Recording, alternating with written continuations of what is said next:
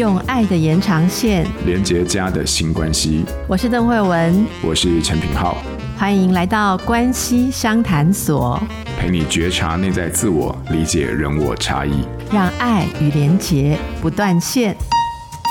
欢迎来到关系相谈所，我是邓慧文。今天一样，我们跟品浩老师一起，还有一位特别来宾哦。先请品浩跟大家问好一下。嗨，慧文好，还有各位听众朋友，大家好，以及我们今天的特别来宾 老师好。是我们的特别来宾是我们的蔡碧明老师，蔡老师好。呃，慧文好，平浩老师好，大家好。呃，今天啊，其实我们要来谈一下大家身心的照顾。其实我们很多的听众朋友来信，呃，对我们讨论的议题都有很多的回响。就像上次征求的，大家如果有什么照顾身心的好方法，也可以跟我们说。那我也看到有一些朋友还是提到说，呃，疫情因为真的已经比预期。久，那这个两年多，然后现在大家又讲说什么猴痘啊，哈，然后会不会再有新的变种？所以在这种压力之下，很多人的生活短期内不会完全跟以前一样。那包括什么出门运动的啦，还是舒压的一些方式，很多人都呃有所限制，所以就有整体的身心焦虑。好，那刚好呢，呃，这个我们的好朋友蔡碧明老师，老师其实他有一套这个修炼的方法。那我很幸运，因为从很多年前这个采访的时候就认识了蔡老师，老师也介绍我啊这个穴道导引一整套的方法。因为我发现说，哎，最近有些朋友在问的时候，我真的觉得这非常的适合，因为你不要去什么复杂的地方。所以今天我们也请到蔡老师一起来跟我们啊，一方面回应听友的问题，一方面来给大家最近的身心照护提出一些好点子。好，那首先我先分享一个是听友。哦，慧慧，哎，慧慧，哈，慧慧是跟我不一样，慧慧哦，字一样。慧慧说，她是一名主管，她要带领三十人的团队哦，哈，可是疫情的缘故，业绩大受打击，士气低落，而且他们门市人员都是会暴露在风险里面，常常会感到一种恐慌。慧慧本身不擅长开口鼓励别人，她希望有方法可以提振大家的心情哦。所以我想，我们待会就我们呃在场三个人都各自说说看自己对这个有什么好方法。我们就先请蔡老师，呃，老师，你听到这样子的问题啊，会觉得我们这位朋友慧慧，她可能可以用什么方法来帮助自己跟帮助他的团队呢？我们过去都会觉得说，庄子的修炼就像我们好像有一种修养，其实它不是这么的形而上的，因为这个修养的心会影响我们的气，会影响我们的形貌，所以我反而觉得这是一个很适合让我们拥有一个，如果用穴道导引的语言来讲，我们很适合去让自己培养一个。回春的意识状态，让自己有养成一个有好气色的心情。那我这两天更讶异的是，我有一个以前的学生，他寄了一个链接给我，那里面就提到美国有一个波尔迪博士，他在癌症临床工作跟癌症病人的自述中，发现罹癌的一些性格上、情绪上的根本原因。那我在想，我的学生会寄给我，是不是觉得我曾经的我，因为他是在十几年、二十年前在台大上我的课，可能有跟这些罹癌患者有一些很相似的地方。比方说，你有高度的心智运动，你过度承担责任，你想要满足学生他人的需求，就是有一些压力你没办法排解等等啊。那我觉得我在。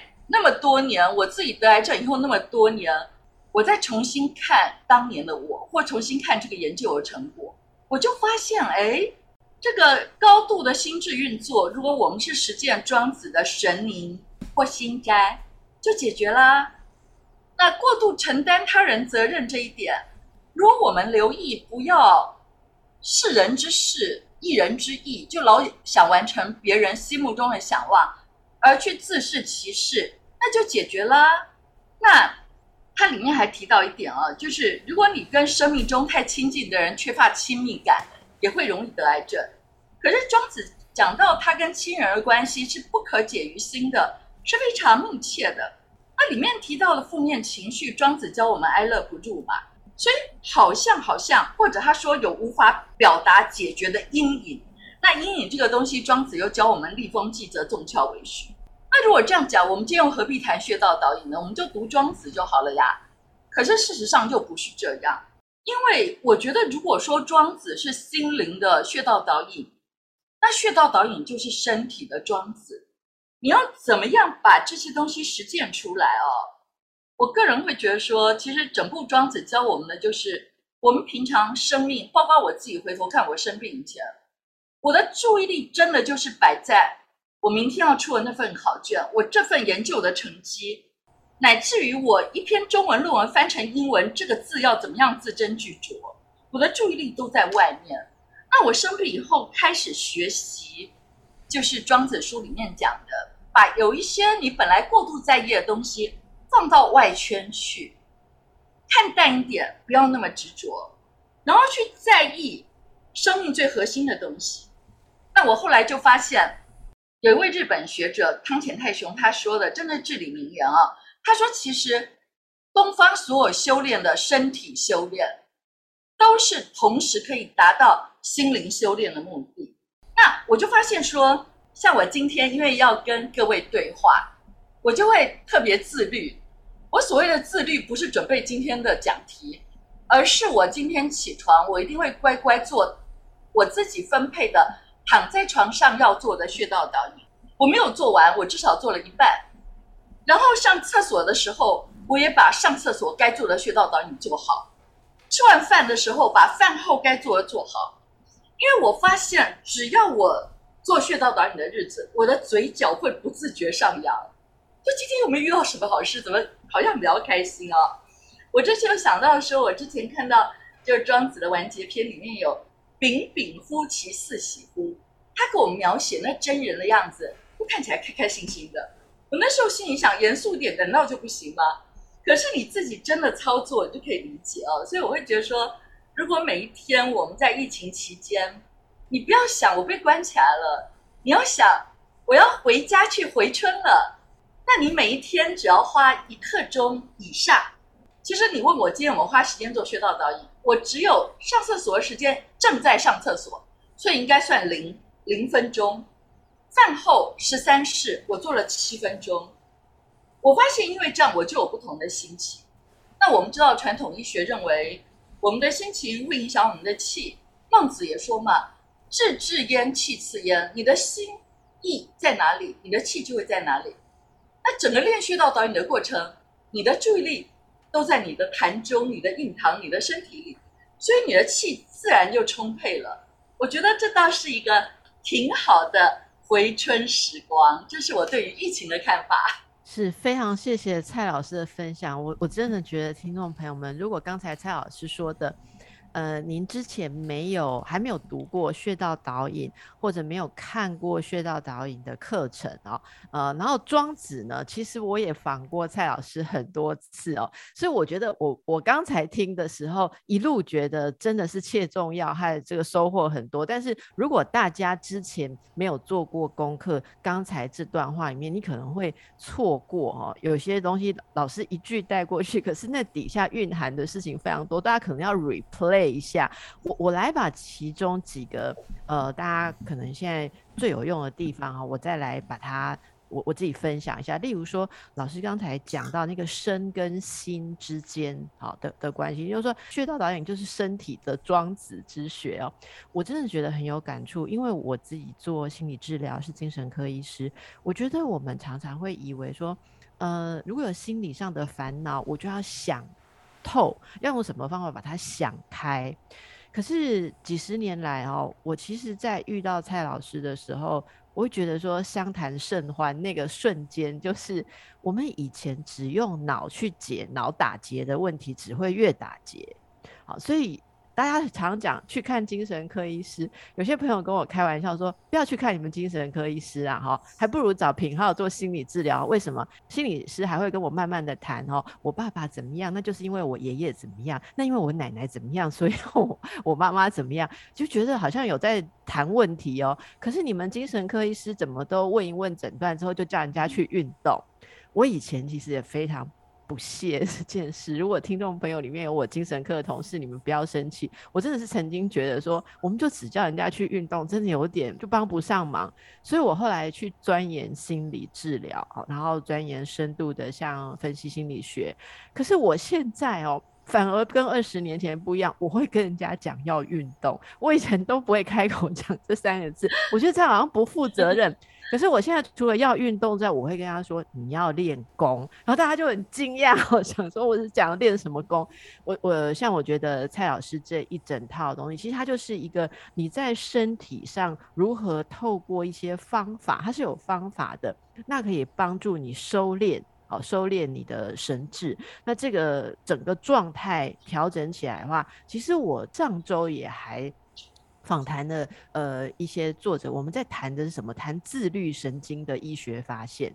其实自律神经就是呃桥接在我们刚刚说的身跟心当中，它其实是同步在运作的一个系统啊。所以我说这是刚才身跟心。如果大家觉得这只是一个很笼统的名词，那错了，因为它真的是经过很多科学的验证，从古到今，我们如果暂时还没有办法用思考解开的事情，它其实就在影响我们的身体。我们其实可以透过身体的一些照顾回来改变想法。像我跟大家分享，蔡老师哦，因为这是你自己的功，所以你一定要好好做。那我就是一个嗯，算是蔡老师在这方面的学生，可是不是那么认真的学生，我还要再多加强。可是我哦，常常偷懒，可是每次练完之后，我觉得想法。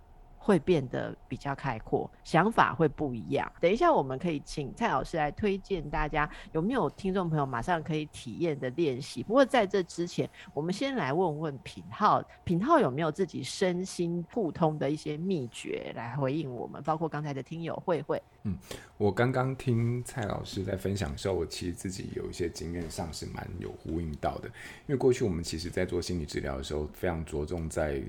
情绪的觉察，然后语言的表达，呃，这种文字都已经经历过一定理智化的一种论述跟整理之后出来。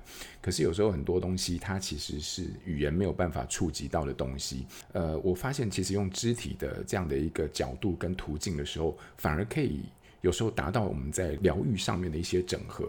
所以这几年，其实，在所谓的这个身体知觉的这个部分，从肢体的一些延展。觉察，然后呢，探索，其实很多时候反而在我们食物上帮助到很多呃有情绪困扰的，有呃有一些议题困扰的一些案主。对，所以我觉得刚刚老师在说的时候，我觉得我其实还有很多功课需要去做。但在那个整个脉络里面，对于这个身心的这个意向跟它的一个关联性，我是相当呃认同的。那我们就请蔡老师，老师，我们可不可以让听众朋友，如果还不熟悉的，可不可以推荐一组能够这个凝心？定神可以舒缓紧张跟焦虑的穴道导引的呃部分哦，然后我们来带听众当场体验一下好吗？因为我听过这个老师的呃线上课程，包括说那个之前加 line 就有可以听到那个音频哦。其实光是听老师指导，你就算现在手上没有这些书上的穴道图，我觉得都可以做得很好。请老师来带一下好不好？好的。我会觉得我在现场带或者只有声音，可能很难超过亲子天下的那个线上课程啊。不过我想我们还是可以试试。那我现在要让各位做的第一个啊，我是觉得是最容易学习什么叫穴道导引，同时也可以安定心神。那这也是我每天还没有起床躺在床上，多数都会做到的。这一招叫神灵神阙。那神阙穴其实就是我们的肚脐，那肚脐每个人都找得到。我们现在就做一个吐气的动作，而在吐气的同时，你就收紧你的神阙穴。我们数数可以数到二十，可是如果你的气很短，你就数到十；你的气很长，你可以数到四十。其他是可以每个人量身定做的。好，我们现在起来。我们吐气，然后记得哦，把肚脐往内收。你就想象你整个肚子是一个水槽，你的肚脐是泄水口。好，开始，二三四五六七八九十十一十二十三十四十五十六十七十八十九二十，好，就这样，这样是一次。那我们大概可以重复个六次吧，神灵神阙。当然，如果你时间多，也可以十二次。那如果你觉得你希望你的胃肠更好一点，我们的胃肠又跟我们的气色相关，你也可以重复多次。那各位，你有没有发现，当我们在做一个动作，是你吐气，然后你收缩你的神阙穴，把你的肚脐好像不断要贴到后背去的感觉。我们再来一次。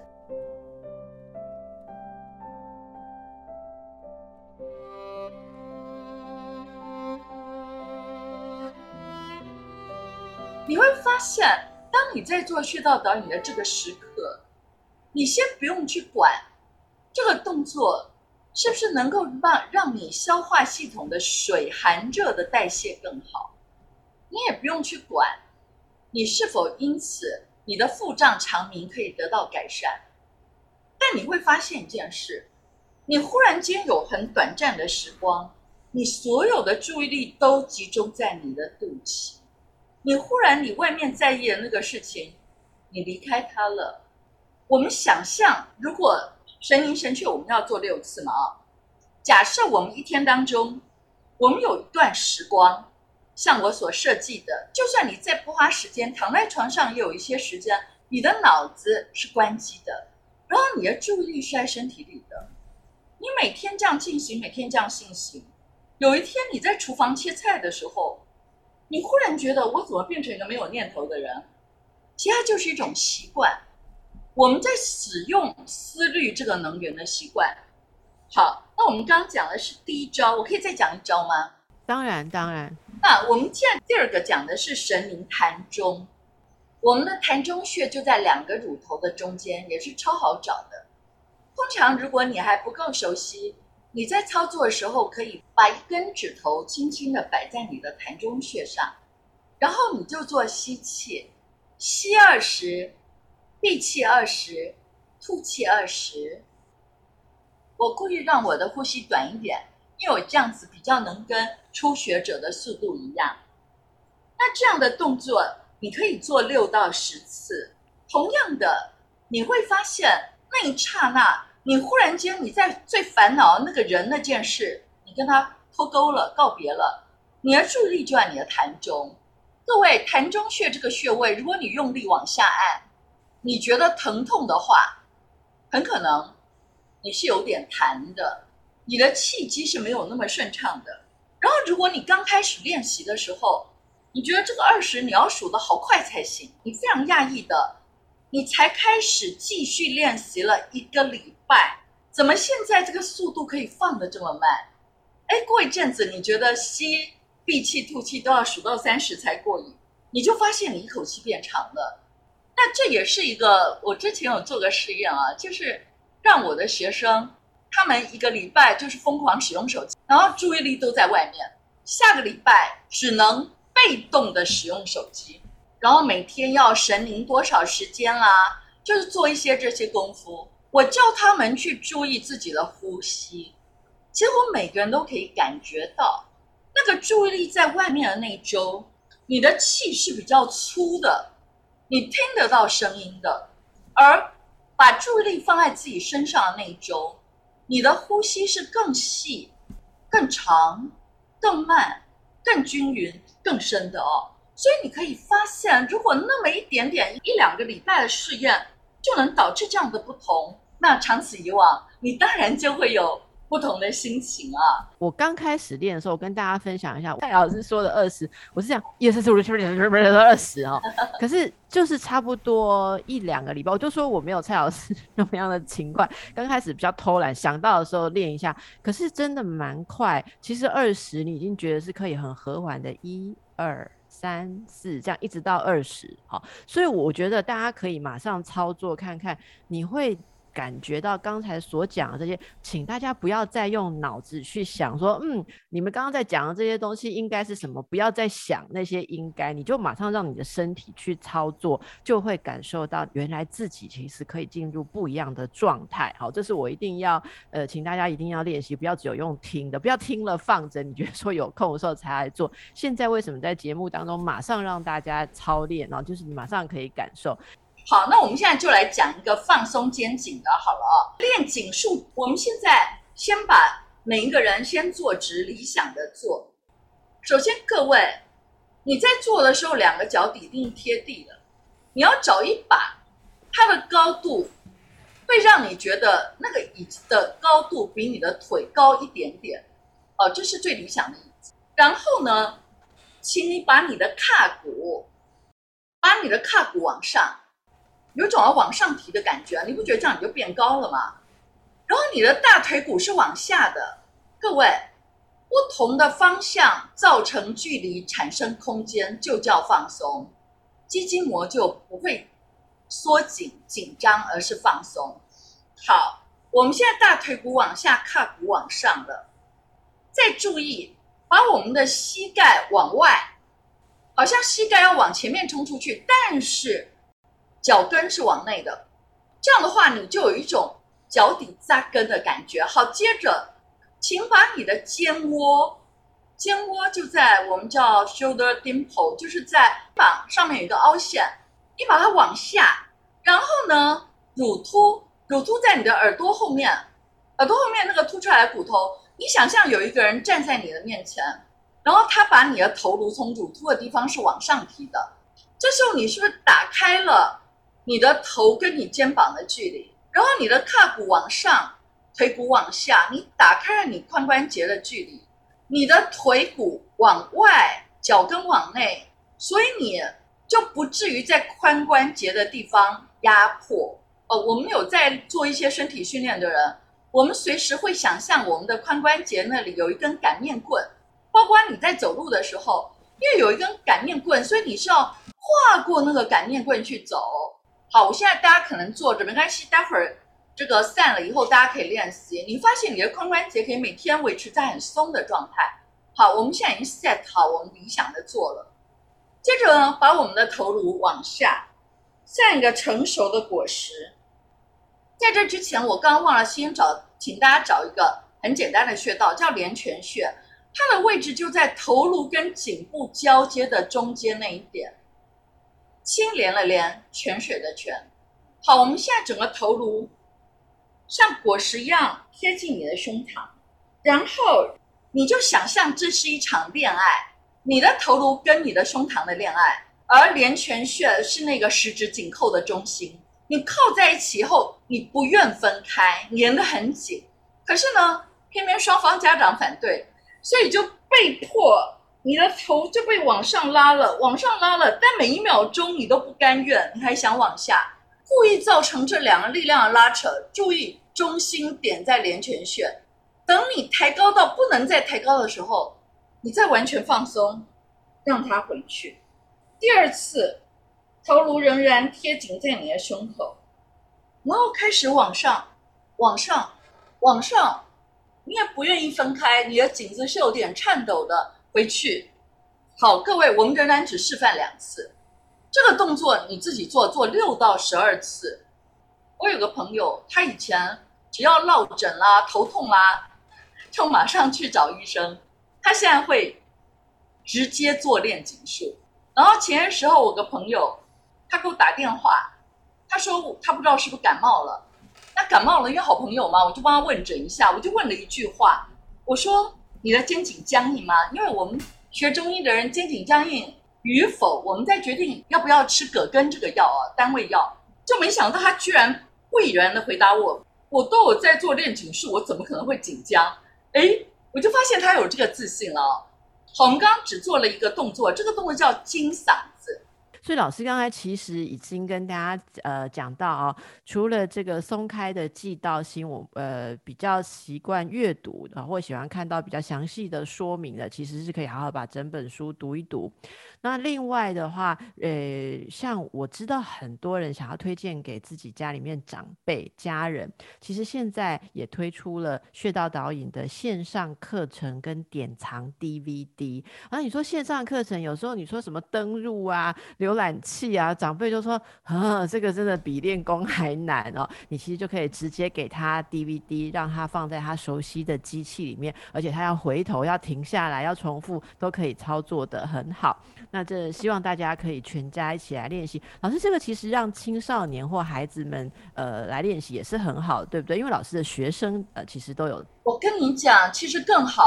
那天我我这学期就是上课的时候，有一天有几个女孩来问我身体相关的问题，我就跟他们说：“哎，练这个很好，因为我自己的学生嘛，总是多一点疼爱。”我说：“哎，你们谁愿意每一天练这个薛老导引的线上课程，练一整一整套？”